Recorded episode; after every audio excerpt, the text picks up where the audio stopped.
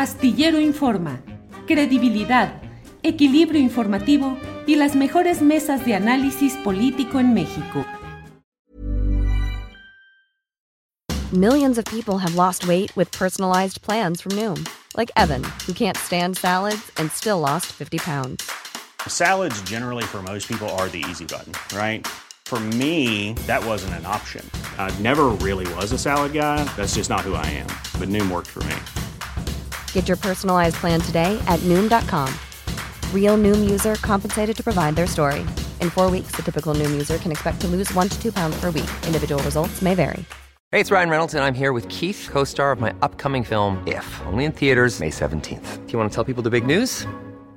All right, I'll do it. Sign up now and you'll get unlimited for $15 a month in six months of Paramount Plus Essential Plan on us. Mintmobile.com slash switch. Upfront payment of $45 equivalent to $15 per month. Unlimited over 40 gigabytes per month. Face lower speeds. Videos at 480p. Active Mint customers by 531.24 get six months of Paramount Plus Essential Plan. Auto renews after six months. Offer ends May 31st, 2024. Separate Paramount Plus registration required. Terms and conditions apply if rated PG.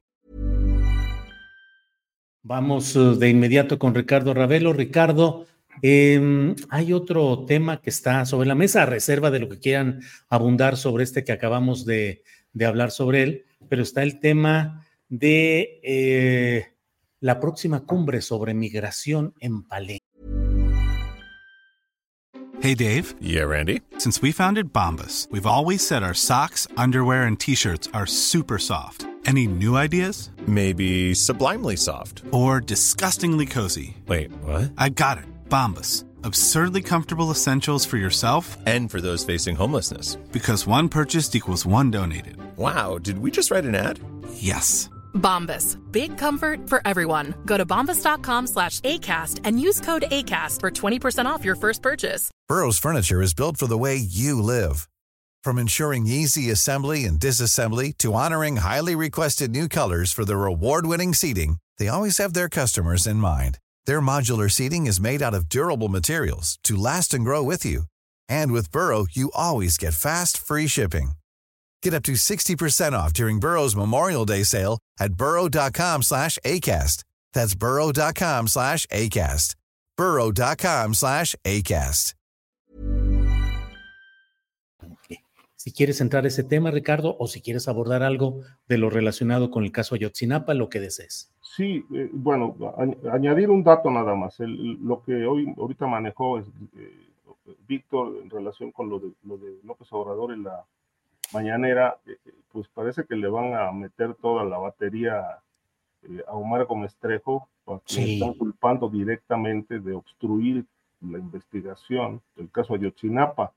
Es decir, mm, nada contra Peña, nada contra Cienfuegos, que pues eh, de acuerdo con todas estas teorías e hipótesis, eh, pues más o menos fundadas, este, pues son presuntos responsables de lo que pasó con los estudiantes, pero pues va a haber un sacrificado, este, y creo que este sacrificado va a ser Omar Gómez Trejo, porque evidentemente, ¿qué acuerdos hay a nivel de, del expresidente Peña Nieto?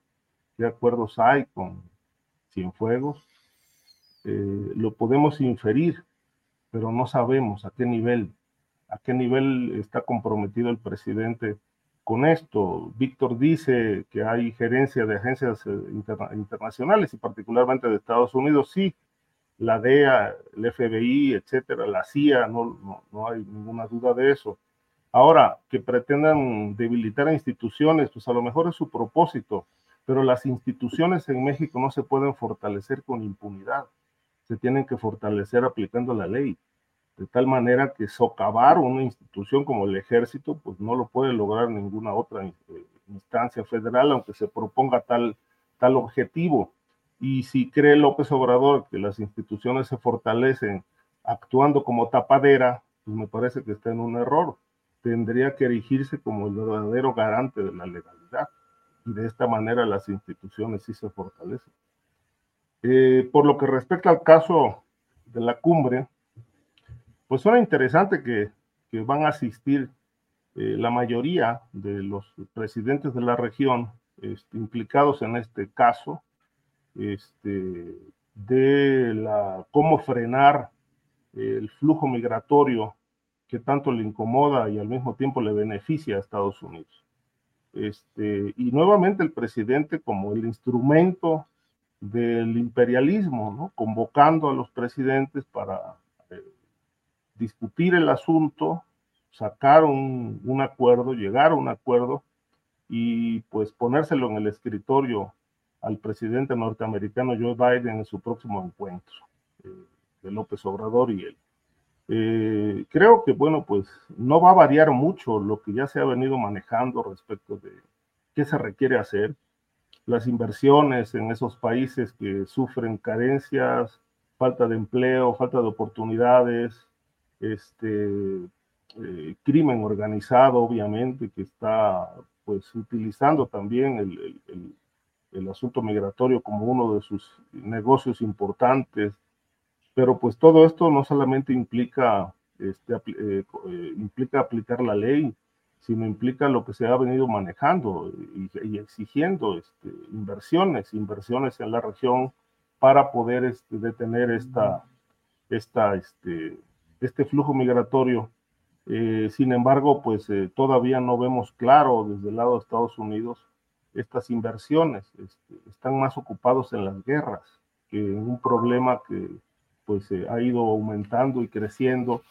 Falta ver qué se va a discutir, qué puntos centrales eh, puedan eh, salir de esta cumbre que se va a realizar en Palenque, Chiapas, y que pues de la que se espera pues sí, acuerdos, quizá muchos acuerdos, muchas coincidencias, muchos desacuerdos, pero lo mí me preocupa y yo creo que a mucha gente también es que al final del día los acuerdos no se cumplen. Este, estamos llenos de acuerdos, llenos de cumbres en todo el mundo en temas relevantes y pues se establecen en el papel, todo el mundo se compromete este, de palabra, pero en los hechos nada ocurre. Entonces, pues yo le veo, yo le veo ese fin a la cumbre. No va a ser una cumbre exitosa. Bien, Ricardo, gracias. Guadalupe Correa Cabrera, sobre este mismo tema, la próxima cumbre sobre migración en Palenque, la asistencia de varios presidentes, entre ellos eh, el de Venezuela, el de Cuba, que ha generado obviamente polémica, y qué logros se podrían alcanzar. Guadalupe Correa Cabrera. Tu micrófono. Como, como bien dice Ricardo, eh, estamos ya este, hasta estamos sofocados, ¿no? De, en el tema de las cumbres, de los acuerdos, de las reuniones de alto nivel. A mí me parece muy interesante, ¿no? El hecho de que después de, de haberlo comentado con sus homólogos en los Estados Unidos, muy probablemente porque hay un tema muy complejo en estos últimos, en estas últimas semanas, en estos últimos meses, ¿no? Que ha tenido a, a demócratas y republicanos en un encono en los Estados Unidos y cada vez más y más personas pasando por la selva del Darién desde, desde mm, diferentes puntos, ¿no? Del, este, pues, del continente este, americano, desde Sudamérica. Y es impresionante las imágenes, los números de las personas que cruzan por ahí y que van rumbo a los Estados Unidos y que están cruzando, obviamente, por la frontera de Tabasco, Chiapas, hacia hacia México, este, Guatemala hacia México. Entonces, eh, hay una preocupación, es una cuestión política en los Estados Unidos muy importante y bueno, ya se discutió entre México y Estados Unidos y ahora México toma liderazgo con presidentes con los que Estados Unidos no puede eh, establecer eh, directamente una línea, ¿no? Va a estar Miguel Díaz Canel, eh, el presidente cubano, Gustavo Petro, mandatario de Colombia, que además este, ahorita está teniendo muchos problemas con el gobierno de los Estados Unidos por sus declaraciones con relación este, al, al conflicto en Medio Oriente lo cual es muy interesante porque Colombia siempre había sido un gran aliado de los Estados Unidos y con estas declaraciones de Gustavo Petro, pues se está alejando y ya son muy importantes las, este, las, las respuestas ¿no? de, las embajadas eh, con relación a, lo que dice Petro. Va a estar el primer ministro de Haití, van a estar los que tienen que estar, ¿no? Este, casi todos los que tienen que estar, este, menos, menos el Bukele, pero va a estar el presidente de Cuba, el de Colombia, primer ministro de Haití, eh, la, presidenta de Honduras, Xiomara Castro, de donde vienen la mayor parte de los migrantes, de Guatemala, va a estar Nicolás Maduro, que eso es una cosa, yo cuando vi su nombre dije, bueno, claro, pero Guillermo Lazo, pero eso igual, de nuevo, cumbres, acuerdos, cuando en realidad los las, las, causas de raíz de la migración indocumentada de todas las partes de, América, de las Américas, por ejemplo, de Latinoamérica y Estados Unidos, tiene una explicación muy clara, ¿no? La gran desigualdad, la existencia de trabajos, eh, y la capacidad que tienen los migrantes de llegar de forma irregular o ilegal a los Estados Unidos y además eh, de los países de deshacerse de las personas que van a trabajar, que les van a dar eh, dinero también por vía, de la, por, vía, por vía remesas. Y esto, es un, y esto es un tema de nunca acabar. Estados Unidos no quiere regularizar, no quiere, no, no le conviene aprobar la reforma migratoria comprensiva. Sí le convendría, pero a los políticos no. Y finalmente al sistema le conviene tener mano de obra más barata porque está ahí de forma irregular o ilegal, porque después de que piden asilo puede estar un tiempo, pero bueno, después ya se acostumbran a no, no, poder tener estos, estos beneficios y estos, estos beneficios que les corresponderían por ley y por el trabajo que están haciendo estas personas. Entonces, realmente no existen los, los, los incentivos ni por el lado de los países que envían migrantes, incluidos México, porque México también vive de una forma importante de las remesas y bueno, hacernos de la vista gorda, no, no, no se vayan para allá, pero no ofrecer a sus, a sus este, ciudadanos las oportunidades, ¿no? Y esto pasa precisamente en Venezuela, la situación de Venezuela, Nicolás Maduro, una, una administración que, que ha sido, pues, tremenda, ¿no? Y cómo los militares del lado de otras potencias, ya no de Estados Unidos, ahora estamos hablando de Rusia y de China, pues ha mantenido una situación muy precaria para su, población. Y mientras tanto, la gente se va, la gente se va, y bueno, mandan obviamente remesas y es una fuente de ingresos importantísima para Venezuela. No tenemos el conteo, pero bueno, el papel de Nicolás Maduro ha sido más que tremendo. Se dice que son las personas a, a veces no, no no quieren ver todo el panorama, ¿no? Claro que Estados Unidos ha tenido un papel importantísimo en toda esta crisis con sus sanciones, pero por el otro lado está el papel de los militares y está el papel de las otras, de las otras, eh, este, de, los otros países importantes como Rusia como China. Entonces, bueno, igual, nada más para cerrar. Eh, pues estamos cansados ¿no? de las cumbres, de los acuerdos y de que realmente los problemas de raíz no se resuelven en todo el continente. Gracias, Guadalupe. Víctor Ronquillo, em, vinieron una, vino una delegación muy importante de Estados Unidos encabezada por el secretario de Estado, Anthony Blinken, y días después se da esta cumbre a realizarse el próximo domingo. Eh, ¿Qué tanto se podrán transferir las ideas o los acuerdos entre México y Estados Unidos a otros presidentes y a otras latitudes? ¿O qué es lo que podemos esperar de esa cumbre que va a realizarse en Palenque, Víctor? Sí, yo, creo, primero habría que revisar, y lo hago con todo respeto, algunas de las aseveraciones que, así, que aquí se han vertido, ¿no?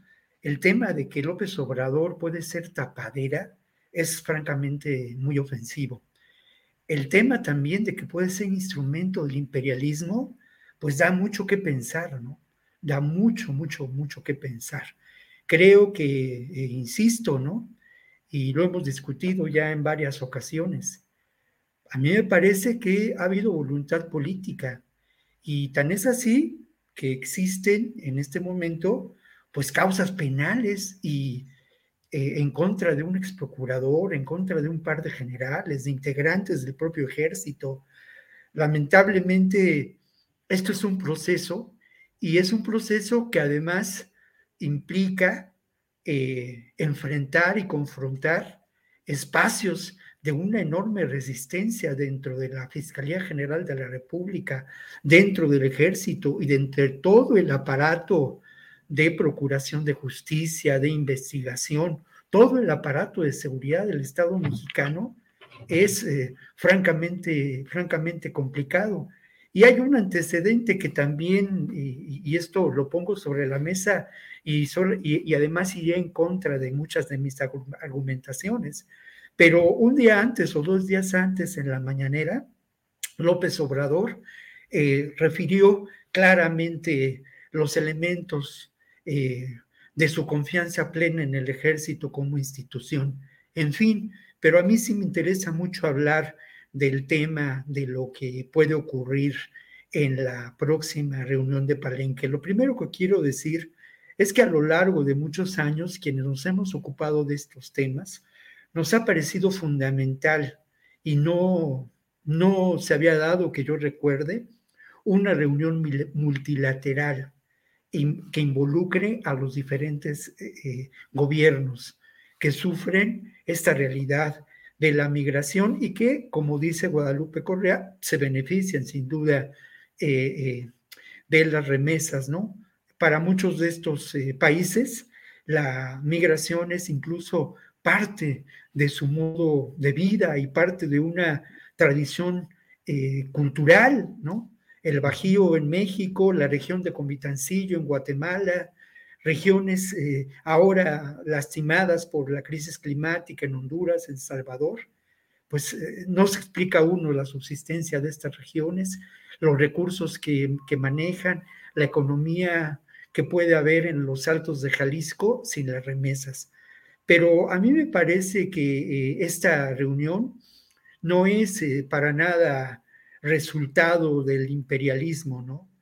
Me parece que es una reunión en donde distintas voces de gobiernos, pues progresistas, pueden encontrar una alternativa a esta realidad. ¿Qué se pretende? Pues es una, una migración ordenada, aunque yo sí lamento mucho que es desde el poder político que rige estos países, incluso quien convoca, que es el gobierno mexicano, no se le dé voz a quienes son los protagonistas verdaderos de esta realidad y que son los migrantes. Tampoco se le dé voz a las organizaciones que por décadas han acompañado y han defendido el derecho a migrar y que han defendido también la dignidad humana de estas personas, ¿no? Entonces, eh, eh, están excluidos al final de cuentas de esta reunión. Mm, otro, otro, otro elemento que yo quiero destacar y que es muy importante cuando hablamos de migración y que quizá no se menciona, eh, el trabajo de los migrantes, de alguna manera en las sociedades actuales, esta relación norte desarrollado, sur empobrecido, pues ese trabajo migrante es fundamental para las economías del norte desarrollado. Y es un trabajo que de alguna manera está reducido a condiciones de esclavitud. Sin ese trabajo, ese norte desarrollado no tendría las posibilidades de desarrollo ni la calidad de vida que se encuentra en algunos países de Europa y en Estados Unidos. La migración, además de ser vista como un fenómeno civilizatorio, tiene que ser vista en esta sociedad, en este sistema mundo, como un trabajo que tiene muchos elementos de esclavitud. Y ahí están las condiciones laborales de los migrantes en Estados Unidos. Para que te enteres del próximo noticiero, suscríbete y dale follow en Apple, Spotify, Amazon Music, Google o donde sea que escuches podcast. Te invitamos a visitar nuestra página julioastillero.com.